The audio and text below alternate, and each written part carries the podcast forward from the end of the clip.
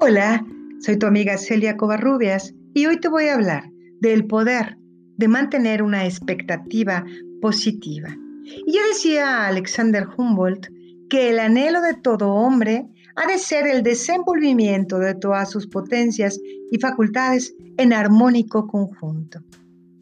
Y he de empezar con decirte que la motivación debe renovarse de manera consciente. Sí, en toda función, trabajo o disciplina se puede llegar a un umbral o a una meseta en la que aparentemente ya no hay más. Por eso es que la motivación ha de ser dinámica, tienes que aprender a renovarla. En otras palabras, siempre debe haber una expectativa de recompensa para uno mismo y para los demás. La expectativa se define como esa esperanza de lograr una cosa en adelante, si se presenta la oportunidad u ocasión que se desea. En una célebre obra, los autores Napoleon Hill y Clement Stone explican así el vínculo entre esperanza y expectativa.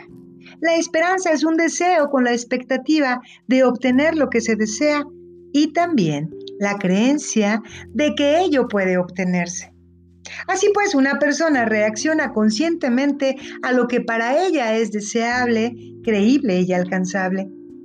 Pero también reacciona subconscientemente al impulso interior que le induce a actuar cuando la sugestión ambiental o la autosugestión desencadenan los poderes de su subconsciente. Ahora bien, ¿por qué es tan importante la expectativa? Nadie, escúchalo bien, nadie haría un esfuerzo y ni siquiera actuaría si no existiera en la mente una finalidad, la cual ya es una forma de expectativa. El logro de un objetivo puede ser considerado algo absolutamente seguro o bien casi una quimera, pero en, ambos casos esa finalidad es la causa de la acción. Puede decirse que no hay acción que no esté encaminada a la expectativa, cierta o irreal, de alcanzar un objetivo. ¿Y tú?